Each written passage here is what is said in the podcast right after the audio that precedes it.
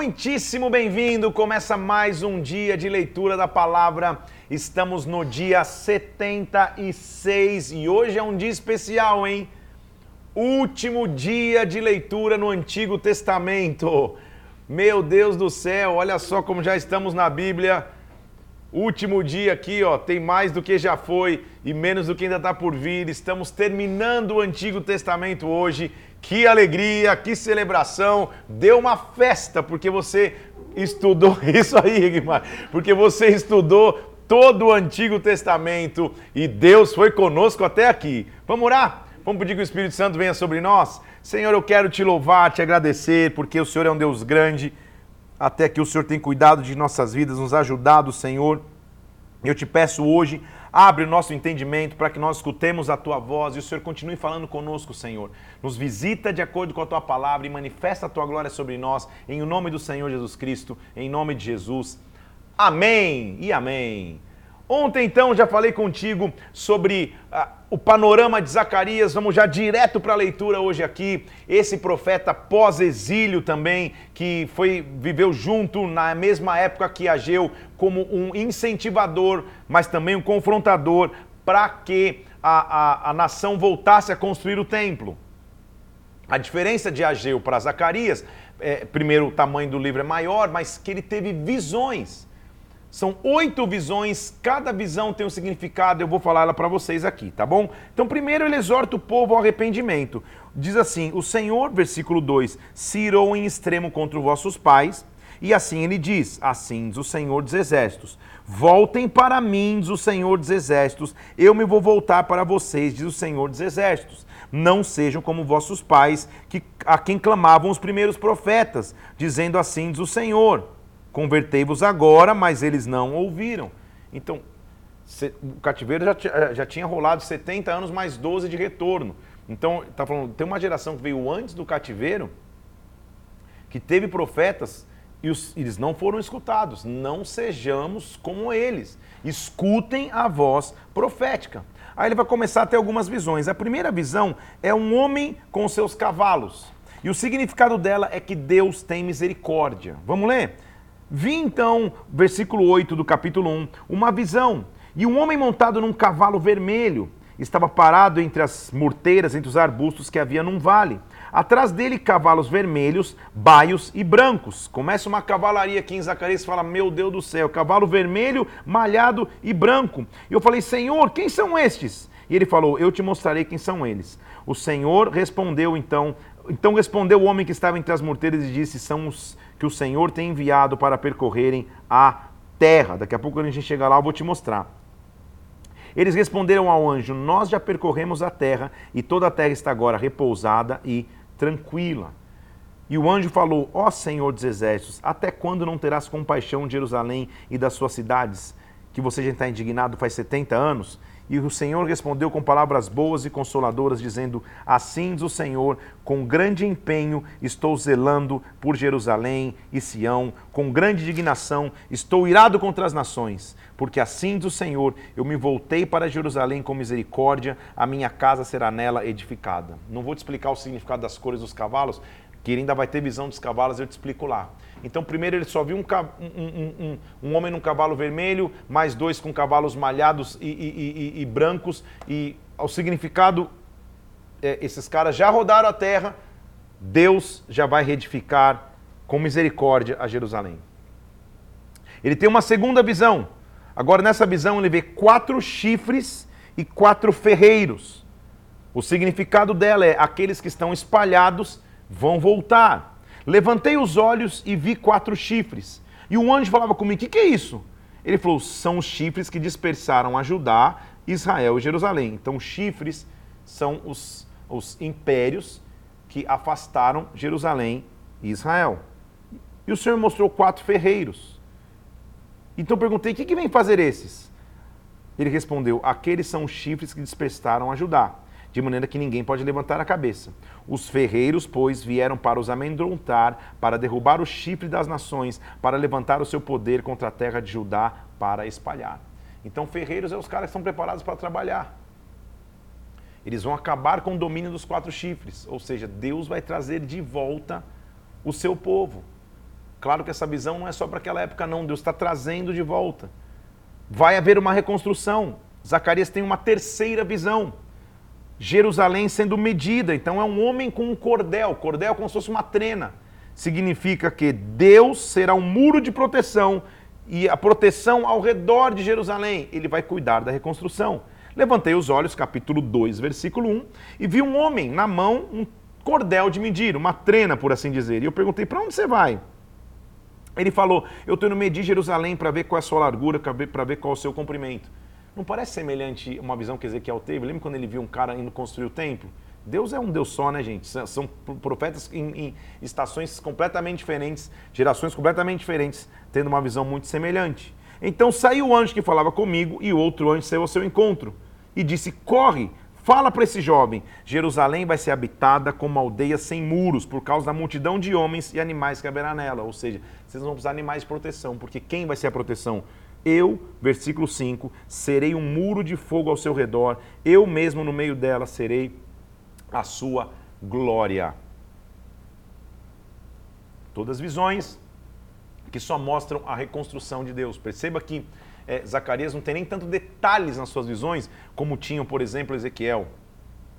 Ele só está de maneira sucinta falando e de, rápida até falando, dizendo: olha, Deus é um Deus de reconstrução. Então ele diz: voltem para Sião. Então, fugi agora da terra do norte, diz o Senhor, porque eu vos espalhei como os quatro ventos, e disse: Salva-te, ó Sião, você que habita na filha da Babilônia. Você que for abençoado para voltar ou liberado para voltar, volte, não fique mais na Babilônia. Porque assim diz o Senhor: para obter a ele a glória, ele me enviou às nações que vos despojaram. Porque aquele que tocar em vocês, toca na menina do seu olho. Ou seja, vocês estão sendo cuidados por Deus. Versículo 10: Canta e exulta, filha de Sião, porque eis que eu venho e eu habitarei no meio de ti. Naquele dia, muitas nações se juntarão ao Senhor e serão o meu povo. Eu vou habitar no meio de ti e vocês vão saber que o Senhor dos exércitos é que me enviou a ti.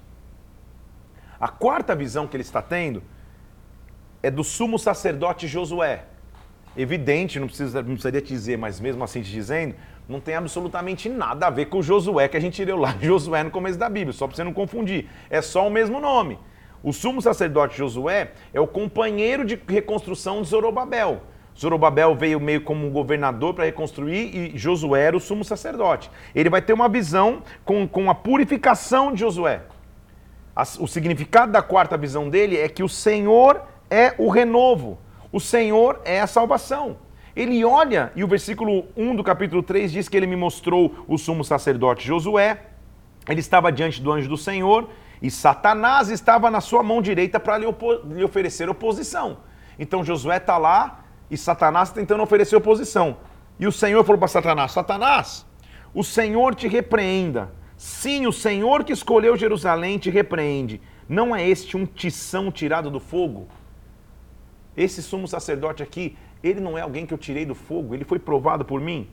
Eu olhei e Josué estava trajado de vestes sujas, estava diante do anjo. Não parecia ser um tição tirado do fogo. Ele está ali, queimado, vestes sujas, cansado. Como que eu vou reconstruir? Então o Senhor disse: Olha que visão linda, gente. Versículo 4. Tire as suas vestes sujas. E para Josué ele disse: Eis que a tua iniquidade passou de ti, e agora você vai ser vestido de trajes finos. Coloquem na cabeça dele um turbante limpo, colocaram na cabeça um turbante limpo, o vestiram com trajes próprios, e o anjo do Senhor estava ali. E ele falou para Josué: Josué, se vocês andarem nos meus caminhos, se vocês observarem os meus prefeitos, pre prefeitos, governador, preceitos, Jesus amado, seus preceitos, também você vai julgar a minha casa e vai guardar os meus átrios e você vai ter livre acesso entre aqueles que se encontram. Então o sumo sacerdote Josué ah, e, e os teus companheiros que se assentam de ti são homens de presságio, são homens que vêm, são homens que lisonjeiros. Eu vou fazer vir sobre eles o meu servo, o meu renovo. Aqui está a pedra diante de você, Josué. Pedra única, de sete olhos, que eu coloquei como escultura do Senhor. Que pedra é essa, gente? Que pedra é essa que é a pedra principal de nossas vidas? Aqui está a pedra da reconstrução. Naquele dia, diz o Senhor dos Exércitos, cada um convidará o seu próximo para debaixo da vide, para debaixo da figueira. Eu estou trazendo paz. Eu estou trazendo renovo. São visões simples, que mostram como é um Deus como nosso Deus é um Deus de reconstrução. Agora, é, quinta visão, um candelabro de ouro com oliveiras, duas oliveiras. O significado dela é a força que Deus dá para Israel. A raiz desta força. O anjo me pegou e me despertou. E falou assim, versículo 2 capítulo 4: O que, que você está vendo? Ele falou: Olha, eu estou vendo um candelabro de ouro, um vaso de azeite em cima, com sete lâmpadas, sete tubos, um para cada lâmpada de cima do candelabro. Junto, tá, então ele está vendo o candelabro, que é, está ali atrás, ó, o candelabro e oliveiras e azeite em cima dele. Além disso, eu tô, é, azeitonas, perdão, em cima dele. De onde vêm essas azeitonas? Junto ao candelabro tem duas oliveiras, uma à direita do vaso de azeite, outra à esquerda. Então a figura que está ali é do candelabro, ó, eu, eu, achando que ia, que ia desenhar um candelabro. Então está o candelabro, não posso desenhar um tridente. Está o candelabro e ao lado duas árvores. Veja essa obra de arte. O candelabro e duas árvores. Sangue de Jesus tem poder. É, é, depois desse desenho infantil, só para você entender que era um candelabro no centro com duas árvores do lado. O que, que está mostrando? A presença de Deus. Zorobabel e Josué, o, o, o construtor e o sumo sacerdote. A presença de Deus iria conduzi-los. E ele falou: Senhor, o que, que é isso? E o versículo 5 falou: Calma aí, você não sabe? Eu falei: Não, não sei. E a resposta é para Zorobabel. Essa é, nossa, é, é, é, é, nosso princípio de vida. Não por força, nem por poder, mas pelo meu espírito, diz o Senhor dos Exércitos. O que ele estava dizendo é: a construção não vai ser por força, não vai ser por poder, vai ser pelo Espírito do Senhor. Ele olha para o monte e diz assim: Quem é você, grande monte? Diante de Zorobabel, você vai se tornar uma campina. Ele vai colocar pedra de remate no meio das aclamações e agora vai ser chamado graça sobre graça sobre ela. Veio a palavra para mim e disse: As mãos de Zorobabel lançaram os fundamentos da casa. Essa mão que começou, essas mesmas mãos vão acabar, para que vocês saibam que eu sou o Senhor dos Exércitos. Olha o versículo 10. Pois quem despreza o dia dos humildes começos se alegrará vendo prumo na mão de Zorobabel. Zorobabel estava para reconstruir. E ele estava ali, e o Senhor falou: não vai ser por força, não vai ser por violência. Estou soprando fôlego sobre vocês. Quem desprezou os teus começos humildes, vai ver o prumo na tua mão. O prumo é quando a obra terminou, que você só vem ali vendo está tudo sob medida. Quem desprezou o seu começo, vai te ver chegando até o fim. Nossa frase de hoje aqui não poderia ser outra. Não despreze os pequenos começos. Quem diria você que há 75 dias atrás começou em Gênesis 1, que a gente estaria aqui hoje, terminando o Antigo Testamento. Quem diria você que você olhava o Antigo Testamento e falava, cara, Antigo Testamento não é pra gente não, é muito complicado, tem muita coisa, e você venceu o desafio. Você conseguiu entender é, é, grande parte do Antigo Testamento, está se preparando para entrar no Novo Testamento que, que, que, que mostra o que Jesus fez na terra. Não despreze os pequenos começos. Não é por força, não é por violência, é pelo meu espírito. Ele olha e fala: o que, que tá bom? O que, que são essas duas oliveiras? Não vou nem te mostrar mais meu desenho. O que, que são essas duas oliveiras, da, à direita e à esquerda do candelabro? Ele falou: são aqueles dois ramos de oliveira que estão juntos aos tubos de ouro, são os dois ungidos que o Senhor derramou sobre a terra, fazendo uma visão de Josué e de Zorobabel. Terminada essa visão maravilhosa, ele vai para a sexta visão, que é um rolo, um rolo voando. Significa que toda desonestidade vai ser amaldiçoada por Deus. E ele vem assim: então eu vi e vi um rolo voante. O rolo é como se fosse uma Bíblia, né? um, um, um pergaminho voando. E eu falei, e o anjo falou: o que, você está vendo? Ele falou: estou vendo um rolo voando com 20 côvados de comprimento e 10 de largura, 9 metros de altura. Então ele me disse: Esta é a maldição que sai pela face da terra Qualquer que furtar será expulso segundo essa maldição. O Senhor dos Exércitos vai fazer entrar na casa do ladrão, daquele que jura falsa, falsamente, e vai consumir a sua madeira e as suas pedras. Ou seja, eu estou saindo aí e eu vou julgar a terra toda. Mais uma vez ele vai ter a sétima visão, que é a mulher e um efa. Você fala, o que, que é efa? É um cesto. A mulher com um cestinho na mão significa que a impiedade vai ser removida, a, impiedade vai ser tirada. Saiu o anjo que falava comigo e falou: Levanta, olha. Eu perguntei: O que, que é isso? Ele falou: É um efa que sai, um cesto. Esse cesto é a iniquidade de toda a terra. Eis que foi levantada a tampa de chumbo e uma mulher estava sentada dentro do cesto. Você fala: Meu Deus do céu, quando eu achei que estava entendendo, tem uma mulher lá dentro. E ele falou: O que, que é isso?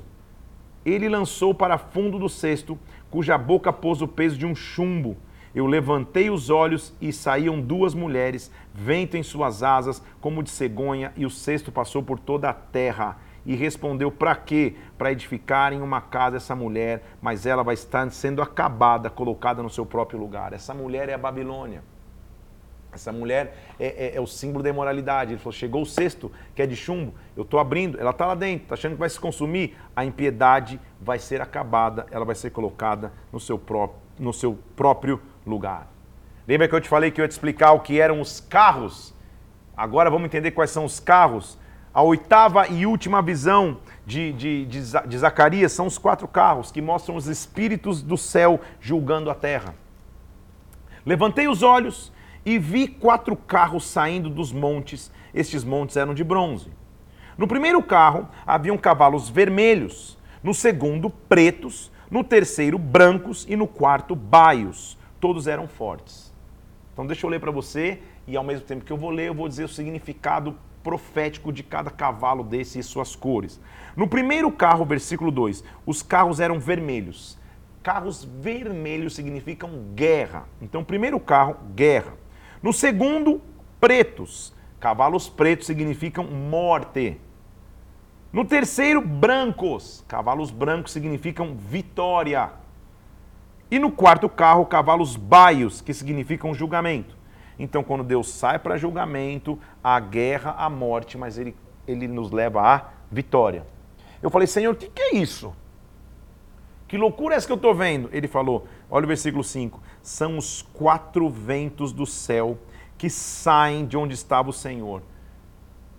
Lembra lá atrás, quando Ezequiel falou, vento que vem dos quatro cantos, lembra disso? É isso vem com guerra, vem com julgamento, vem com morte daquilo que tem que morrer, mas nos dá a vitória. Isso são os cavalos, isso são os ventos de Deus sobre a terra. Então ele diz assim: o carro que estava com os cavalos pretos saiu para a terra do norte, os brancos após eles, os baios para a terra, para a terra do sul. Então, no norte ele, tá, ele, ele vai levar morte, no sul ele vai levar julgamento, depois dele vem o branco, que é a vitória. Saem os cavalos fortes, forcejando o andar, percorrendo a terra. O Senhor disse: Vai e percorra toda a terra. Ele me disse: Eis que aqueles que saíram da terra do norte fazem repousar o meu espírito na terra do norte. Então veio a palavra do Senhor a Josué mostrando o renovo. Recebe, versículo 10, todos que foram levados cativos, a saber, Eudai, Tobias, o nome dos cativos, e vem tu no mesmo dia, entra na casa de Josias, para a qual vieram da Babilônia recebe prata, ouro, faz coroas, põe na cabeça de Josué, vai ser restaurado o sacerdote e o, o, sacerdócio. E olha o que ele vai dizer: Eis que assim diz o Senhor, o homem cujo nome é renovo, ele brotará do seu lugar, ele edificará o templo do Senhor, ele mesmo edificará o templo do Senhor, será revestido de glória, vai se assentar no trono e dominará para sempre com união em ambos os seus ofícios. Depois dos cavalos que saem, vem a vitória e o Senhor vem reinar. Na figura do sacerdote Josué. Não coincidentemente, não por acaso, você vai ler que no Apocalipse existem os cavaleiros, os cavalos que saem. É uma semelhança à visão que está tendo Zacarias. Ele continua agora, terminado as suas visões, mostrando o que não agrada a Deus, ao mesmo tempo das restaurações que ele vai começar a enxergar. Primeiro ele vai falar de um jejum que não, agra que não agrada a Deus. No quarto ano do rei Dário, a palavra veio a Zacarias dizendo assim: Olha, os sacerdotes estão perguntando, versículo 3, nós vamos continuar a chorar com jejum no quinto mês, como temos feito por tantos anos? Então, desde segundo a Reis capítulo 25, de, é, é, existia-se um jejum pelo templo. Depois que o templo é destruído, eles choram pranteando e chorando pelo que perderam. Só que agora eles já estão para reconstruir, eles perguntam, é para continuar com esse choro? Então o Senhor falou com eles, versículo 5: Quando vocês jejuam e planteiam no quinto mês, durante 70 anos, foi para mim com, com que vocês jejuaram? Ou não? Quando vocês comem e bebem, não é para vocês que vocês comem e bebem? Não ouviste vós as palavras que o Senhor pregou pelo ministério dos profetas, quando Jerusalém estava habitada e em paz, quando eram habitados? Então, assim o Senhor falou Executai juízo verdadeiro, mostrai bondade e misericórdia a cada um para o seu irmão. Não oprima viúva, órfão, estrangeiro, pobre, nem tente cada um mal contra ti. Mais importante do que o jejum para chorar pelo templo é o teu comportamento. Versículo 11: Quando eu falei isso, eles não quiseram atender, rebeldes me deram as costas, ensurdeceram seus ouvidos para não ouvir. Visto que eu clamei, eles não me ouviram. Versículo 13: Eles clamaram, eu não os ouvi eu os espalhei. Só que agora Sião vai ser restaurada. Veio a minha palavra do Senhor e diz: Assim diz o Senhor dos Exércitos: Eu tenho grandes zelos de Sião, grande indignação de zelo tenho por ela. Voltarei para Sião, habitarei no meio de Jerusalém, e ela vai se chamar Cidade Fiel, Monte do Senhor dos Exércitos, Monte Santo. Hoje está tudo destruído, mas assim diz o Senhor dos Exércitos, versículo 4. Ainda nas praças de Jerusalém Vão se sentar os velhos e as velhas, levantando cada um a mão no seu arrimo por causa da sua idade, cada um lá na sua bengalinha, mas eles vão viver muito. As praças da cidade vão se encher de meninos e meninas que nelas brincarão. Se isso for maravilhoso aos olhos do povo, não vai ser maravilhoso aos meus olhos. Sabe o que ele está dizendo? Hoje a cidade está destruída. Mas já estou vendo aí um dia os velhinhos com as suas bengalinhas andando, as crianças correndo, a vida vai voltar para a cidade. Assim do Senhor dos Exércitos, versículo 7, eu salvarei o meu povo, vou tirá-lo da terra do Oriente e da terra do Ocidente, eu vou trazê-los, eles vão habitar em Jerusalém. Só faz uma coisa, sejam fortes, versículo 9, as mãos de todos que nesses dias escutam a palavra dos profetas e coloquem o fundamento da casa para que o templo seja edificado. Porque, versículo 12: haverá sementeira de paz, a vide vai dar o seu fruto, a terra vai dar sua novidade, e os céus o seu orvalho. Eu farei com que este povo herde tudo isso. E há de acontecer sobre a casa de Judá, sobre a casa de Israel. Como você foi maldição entre as nações, eu um dia vou te salvar e você vai ser bênção. Não temas, sejam fortes as suas mãos. Oh, meu Deus, Deus é maravilhoso. Olha o que ele está dizendo. Acontecerá então nossa, aqui é, aqui, aqui é forte, vamos nessa. Acontecerá então, versículo 23, que naquele dia pegarão dez homens de todas as línguas e nações. Sim, vão pegar na orla da veste de um judeu e dirão: Nós vamos com você, porque nós ouvimos, Deus está conosco. Capítulo 9 e 10 já começa a se falar de, de, de, de, momentos apocalípticos e de que vem uma restauração. Há uma sentença contra Edraque que repousa sobre Damasco, Síria, porque o Senhor põe os olhos sobre as tribos de Israel. O Senhor despojará e colocará a sua força. Mas você, filha de Sião, versículo 9, se alegra muito, exulta, filha de Jerusalém, porque aí vem o teu rei. Calma aí, agora. Até tomar um gole aqui. Alegra-te, filha de Sião, exulta, filha de Jerusalém. Está vindo o teu rei. Justo, humilde, montado num jumento, num jumentinho, cria de jumenta. Meu Deus, é muito específico. A pessoa que fala que a Bíblia não, não, não, não, não tem sentido, é, no mínimo, tentar dar um, um, termo legal, no mínimo ignorante, no mínimo não estudioso. Que eu, tô, eu, eu já li antes lá Miqueias, falando o nome da cidade que Jesus nasceria. Agora eu estou tendo Zacarias falando, eu estou vendo um rei. Nossa, ele está vindo montado num jumentinho. Meu Deus do céu, o que, que aconteceu com Jesus? A gente vai ver depois. Como que ele entra em Jerusalém e é reconhecido como rei? Sentado num jumento. Então, as, as profecias messiânicas que se, que se casam em Jesus Cristo, nem na probabilidade matemática conseguiria, conseguiria fazer tantas profecias serem coincidências sobre uma pessoa. Não dá tem que ser algo profético, tem que ser algo espiritual. Quando isso acontecer, Eu vou destruir os carros de Efraim, os cavalos de Jerusalém, o arco de guerra vai ser destruído. Este que vem, versículo 10, anunciará paz às nações, e o seu domínio se estenderá de mar em mar, do Eufrates até toda a terra. Por isso, quando ele diz, eu deixo com vocês a paz, ele não está falando nada, palavras ao, ao, ao vento. Ele está lembrando. Então faz uma coisa, só faz uma coisa. Versículo 12. Volte para a fortaleza, prisioneiros da esperança. Hoje eu anuncio, eu vou restituir em dobro. Eu vou restituir em dobro. Deus vai restituir para você que não tinha mais esperança. Ele diz: O Senhor seu Deus vai salvar como um rebanho ao seu povo, porque eles serão como pedras de uma coroa resplandecentes na terra sobre ele. Versículo 16. Haverá um tempo de colheita então. E o capítulo 10 fala assim: Peça ao Senhor a chuva no tempo da chuva serôdias, porque o Senhor faz as nuvens e dá chuva, dá aos homens o aguaceiro, cada um no seu campo. Pode pedir ao Senhor a chuva, vai chover. Pedir chuva para o agricultor é pedir bênção. Peça ao Senhor que te abençoe, porque vai cair chuva sobre a terra. Porque os ídolos do lar falam coisas vãs. Os adivinhos só vêm mentira. Contam sonhos enganadores, oferecem consolações vazias. Por isso que o povo anda como ovelha aflito, não há pastor. Contra os pastores se acendeu a minha ira.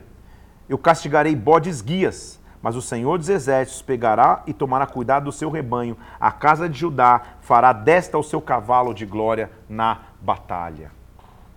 Mais uma profecia messiânica. Vocês estão sem pastor, vocês estão sendo guiados errado?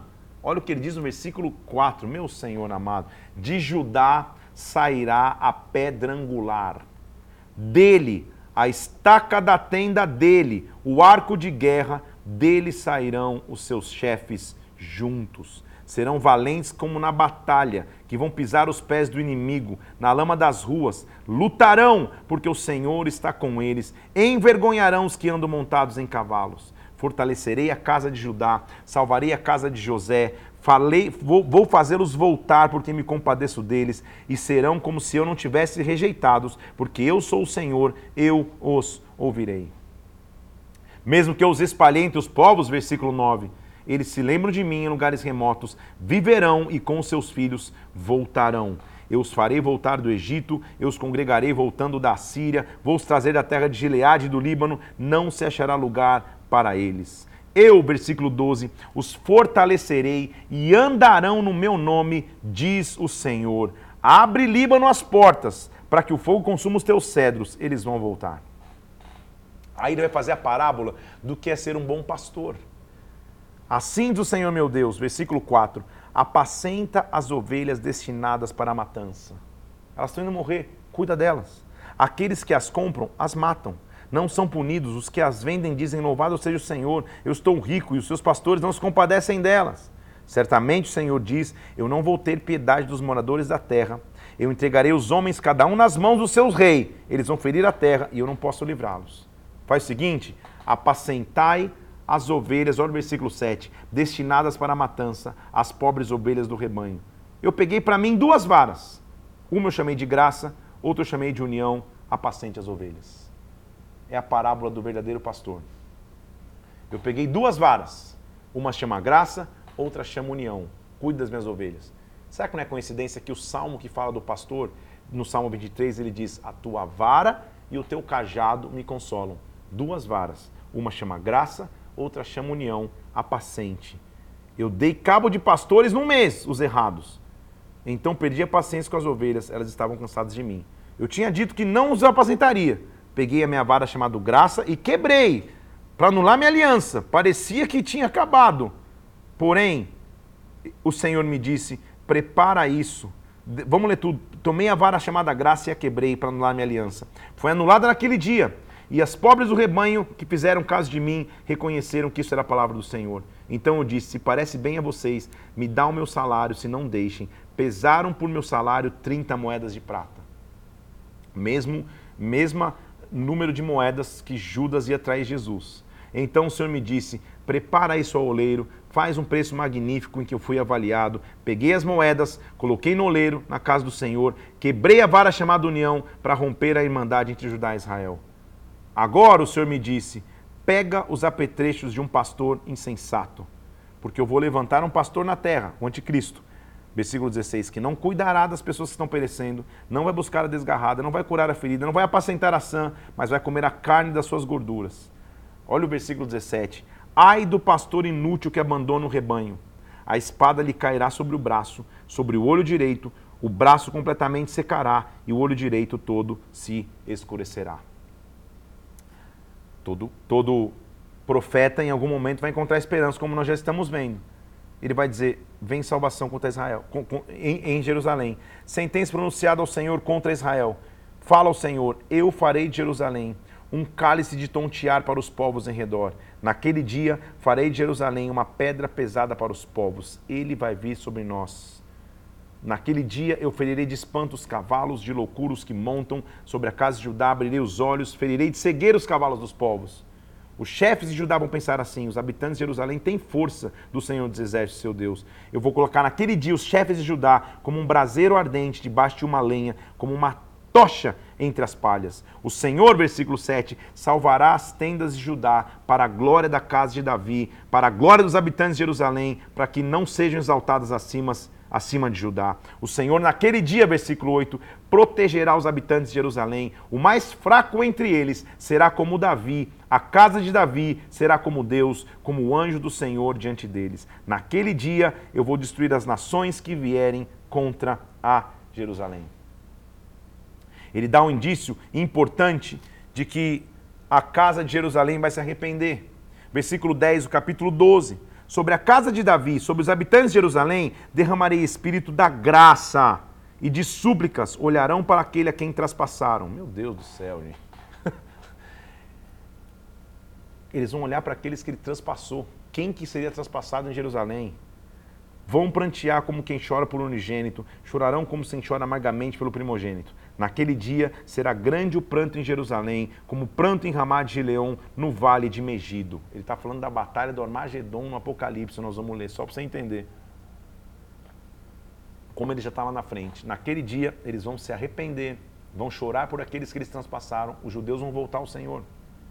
Naquele dia vai ser um prantear de cada família, a casa de Davi, as suas mulheres, a casa de Levi, todos vão chorar. Naquele dia, versículo 13, haverá uma fonte aberta para a casa de Davi e para os habitantes de Jerusalém para remover o pecado e a impureza. Naquele dia eu vou eliminar da terra os ídolos e dele não haverá mais memória. Quando alguém ainda profetizar, seu pai e sua mãe que o geraram vão dizer: Não viverás, porque você fala mentiras no nome do Senhor, traspassarão aquele que profetizar. E se alguém perguntar: Que feridas são essas nas tuas mãos? Eles vão responder: são as feridas, porque eu fui ferido na casa dos meus amigos. Você entendeu aonde já está Zacarias? Ele já viu alguém no jumentinho, ele já viu alguém pegando varas para uni-los, ele está vendo alguém que vai ser a salvação de Jerusalém, que vai ser traspassado, ele está vendo alguém que vão pedir para ver as mãos dele feridas, ele vai dizer: Os meus amigos me feriram. É impossível, né? Isso é coincidência. É óbvio que é revelação. Ele está vendo o que aconteceu com Jesus. E ele diz assim: Desperta a espada contra o meu pastor e contra o homem que é meu companheiro, diz o Senhor. Fere o pastor e as ovelhas vão ficar dispersas. Eu vou volver a mão para os pequeninos. Ele está vendo lá na frente. Jesus não era o nosso pastor, ele ia ser ferido para tentar dispersar as ovelhas, mas Deus vai cuidar dos pequeninos. Em toda a terra, diz o Senhor, dois terços delas serão eliminados e perecerão, mas a terceira parte restará nela. Eu vou ler lá em Apocalipse 9 sobre um remanescente que vai passar pelo fogo para ser purificada, porque o Senhor é Deus. As profecias de Zacarias terminam mostrando juízo sobre Jerusalém e a glória da futura cidade. O Senhor sairá, versículo 3, lutará contra as nações como lutou no dia da batalha. Naquele dia estarão seus pés sobre o Monte das Oliveiras, que está em Jerusalém, para o Oriente. O Monte das Oliveiras vai ser fendido no meio. Vocês vão fugir nos vales, nos montes, e vão dizer: Virá o Senhor meu Deus e os santos com ele. Ele vai voltar. Será um dia singular, versículo 7. Conhecido do Senhor, nesse dia não será nem dia e nem noite, mas haverá luz à tarde. O Senhor será rei sobre a terra, e naquele dia, versículo 9, um só Senhor será o seu nome. Nesta época, versículo 11: habitarão nela na terra, e já não haverá maldição, e Jerusalém habitará em segurança. Todos os que os restarem das nações, já vem que está vendo a volta de Cristo aqui já, né? Versículo 16: Todos os que restarem das nações que vierem contra Jerusalém subirão de ano em ano para adorar ao Senhor, o Rei dos Exércitos, para celebrarem a festa dos tabernáculos. Naquele dia será gravado nas campanhas dos cavalos, ou seja, vai ser gravado em todo lugar. Versículo 20: Santo o Senhor. As panelas da casa do Senhor serão como bacias diante do altar. Os utensílios do templo vão ser restaurados. As panelas de Jerusalém e Judá serão santas ao Senhor. Naquele dia, versículo 21, não haverá mercador na casa do Senhor dos exércitos. Deus vai purificar a sua casa. Zacarias começa tendo visões da sua geração e termina mergulhado profundo, tendo profundas revelações escatológicas e messiânicas. Já não é novidade para nós, para você que está experimentado no, no, Antigo Testamento, que todo profeta consagrado chega um ponto que ele mergulha em níveis de revelação que, meu Deus, não dá para conceber. O que você tem que lembrar é a nossa frase de hoje aqui: não despreze os pequenos começos. Começa. De alguma forma começa a buscar o Senhor. De alguma forma começa a mergulhar nele. Porque quando você estiver mergulhado nele, você vai falar: Meu Deus do céu, que revelação é essa que eu nunca tinha visto, nunca tinha experimentado? Deus vai revelar a cada dia. É como se ele abrisse páginas para mostrar a você o que ele quer. Vamos para o último livro do Antigo Testamento? Malaquias, profeta do pós-exílio que tem o seu nome associado a um mensageiro. O pseudônimo Malakai em, em, em, em, hebraico é o mensageiro ou meu mensageiro. Malaquias, contudo, não é mencionado em lugar nenhum da Bíblia, a não ser aqui, antes da história chegar. Então é muito difícil entender qual é o momento da história que ele se encontra, porque ele não, não, ele não menciona rei nenhum, não menciona nada. A única indicação que nós temos é no versículo 10 do capítulo 1, quando ele faz uma referência do templo que já está reconstruído. Isso, isso nos dá uma, uma indicação meio que lógica de que ele está na comunidade pós-exílica, possivelmente já junto a Neemias e não a Zorobabel, porque ele está falando de tudo reconstruído, o templo reconstruído, já obra concluída no versículo 10. Malaquias é o registro então de, do, do último dos muitos homens que foram inspirados por Deus para prever o cativeiro, mas principalmente para prever a vinda do Messias. Num período de mil anos aproximadamente, se a gente vai considerar toda a cronologia, Deus levantou profetas para preparar a humanidade, não só para a volta do cativeiro, mas para a volta e para a vinda e para o advento da vinda do Messias. Malaquias mostra então a, a, a, a o intervalo que vai se preparar entre o antigo e o novo.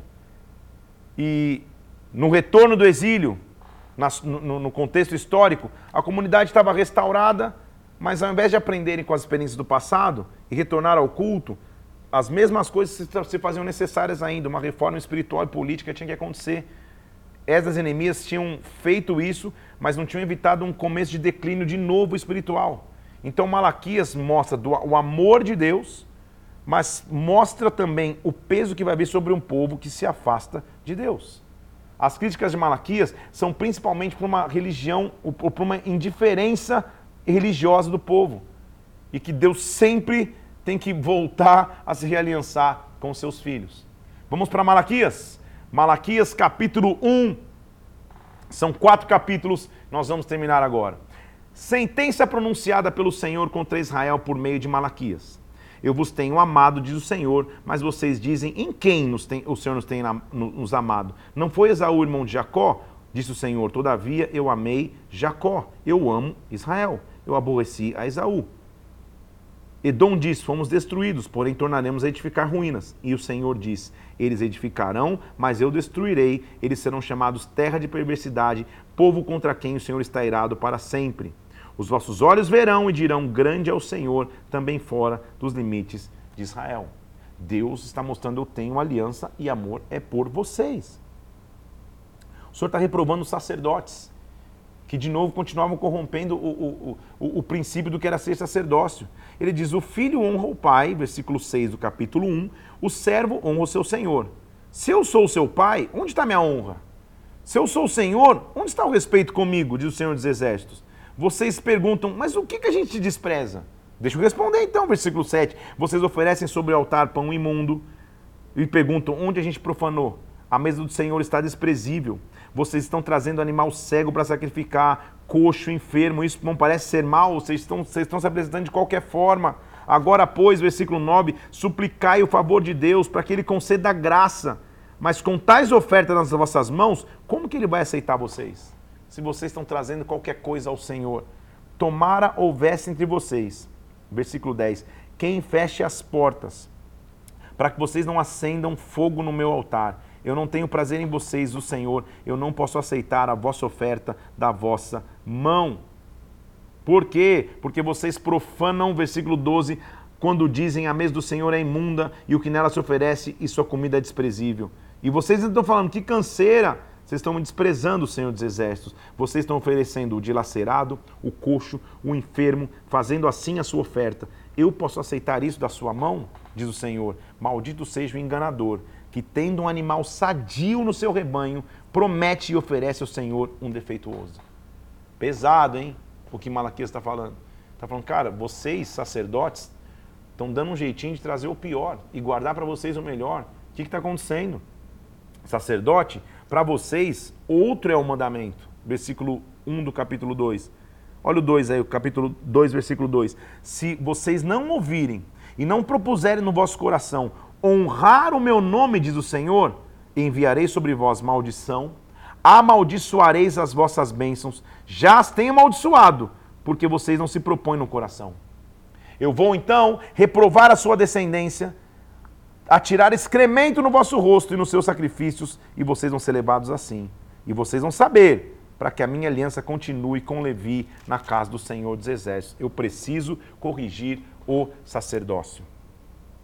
Minha aliança com Levi foi de vida e de paz. Ambas eu dei a ele para que me temesse. A verdade da instrução, versículo 6, esteve na sua boca. Injustiça não se achou nos seus lábios. Andou comigo em paz, retidão e iniquidade se apartou. Por quê?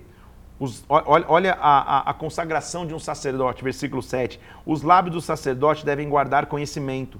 Da sua boca devem os homens procurar instrução. Ele é mensageiro do Senhor dos Exércitos. Porém, vocês, versículo 8, têm desviado do caminho, buscando a vossa instrução. Vocês têm feito tropeçar a muitos, violando a aliança de Levi, diz o Senhor dos Exércitos. Ele vai mostrando qual que é o perigo de estar em infidelidade. Ele pergunta: Não temos nós todos o mesmo Pai? Não nos criou o mesmo Deus? Por que a gente vai ser desleal um para com os outros, profanando a aliança dos nossos pais? Judá tem sido desleal. A abominação tem se cometido em Israel e Jerusalém, porque Judá profanou o santuário do Senhor, a qual ele ama, e se casou com a adoradora de um Deus estranho. Vocês estão fazendo isso, cobrindo o altar, versículo 3, do Senhor de lágrimas, de choro e de gemidos. E vocês perguntam por quê?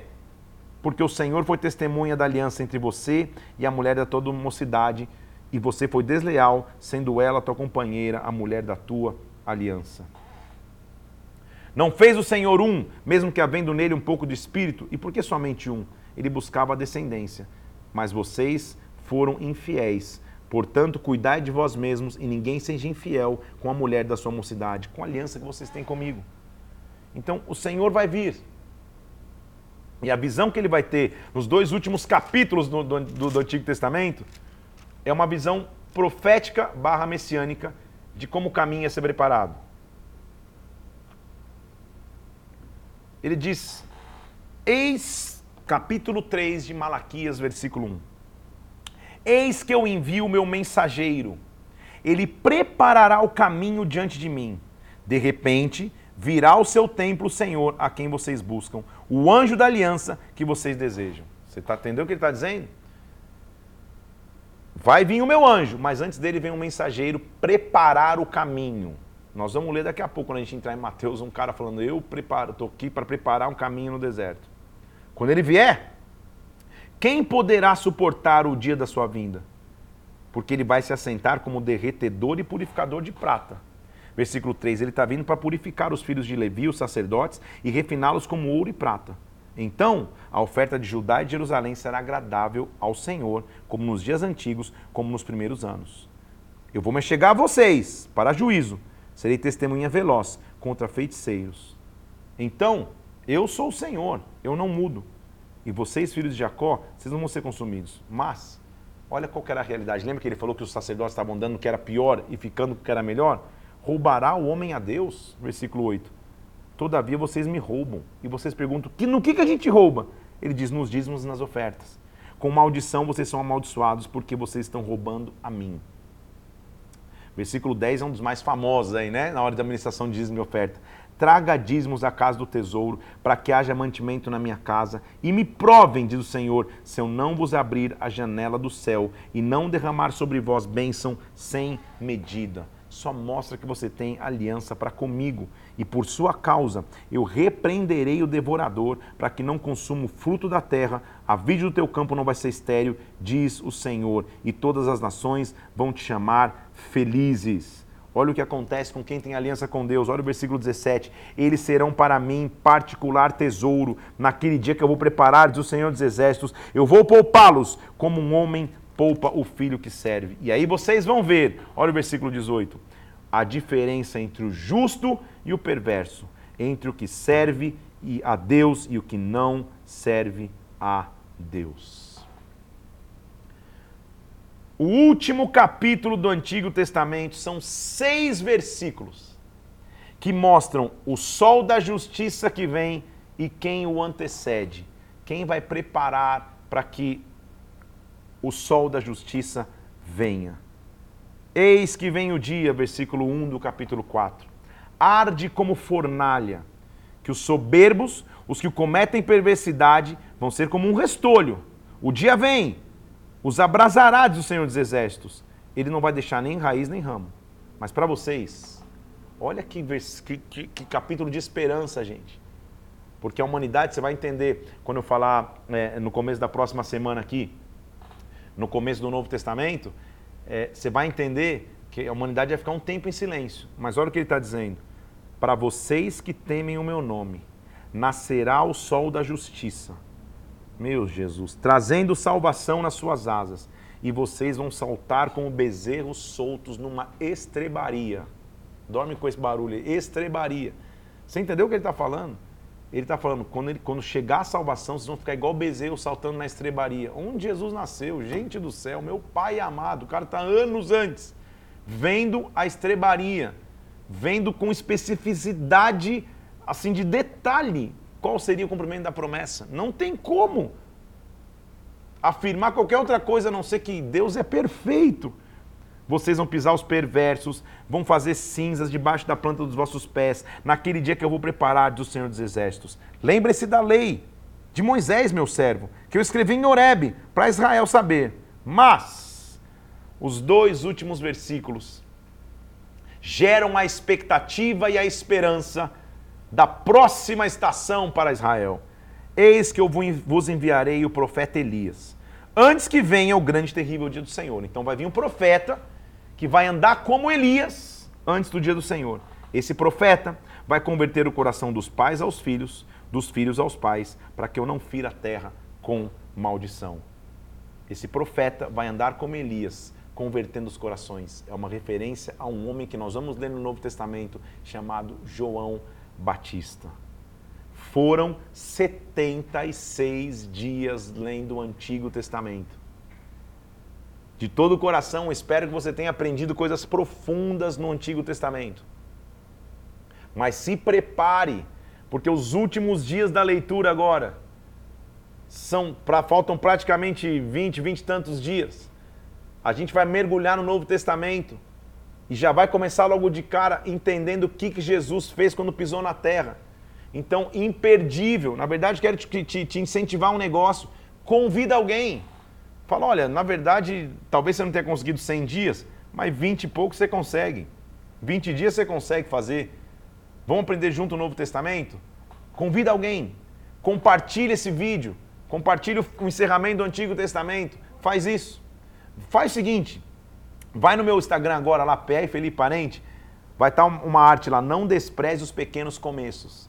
Comenta ali com alegria que você teve de terminar o Antigo Testamento. Vai no Spotify, escuta mais uma vez o conteúdo desse, de, dessa live aqui para a gente crescer também nessa plataforma. Deus te abençoe, Deus te guarde. Terminamos o Antigo Testamento. Segunda-feira vamos iniciar o Novo Testamento e vamos entender que a resposta que a humanidade precisava chegou. Deus te abençoe. Fica na paz de Cristo. Um bom fim de semana. Se prepara que segunda começa o Novo Testamento. Deus te abençoe.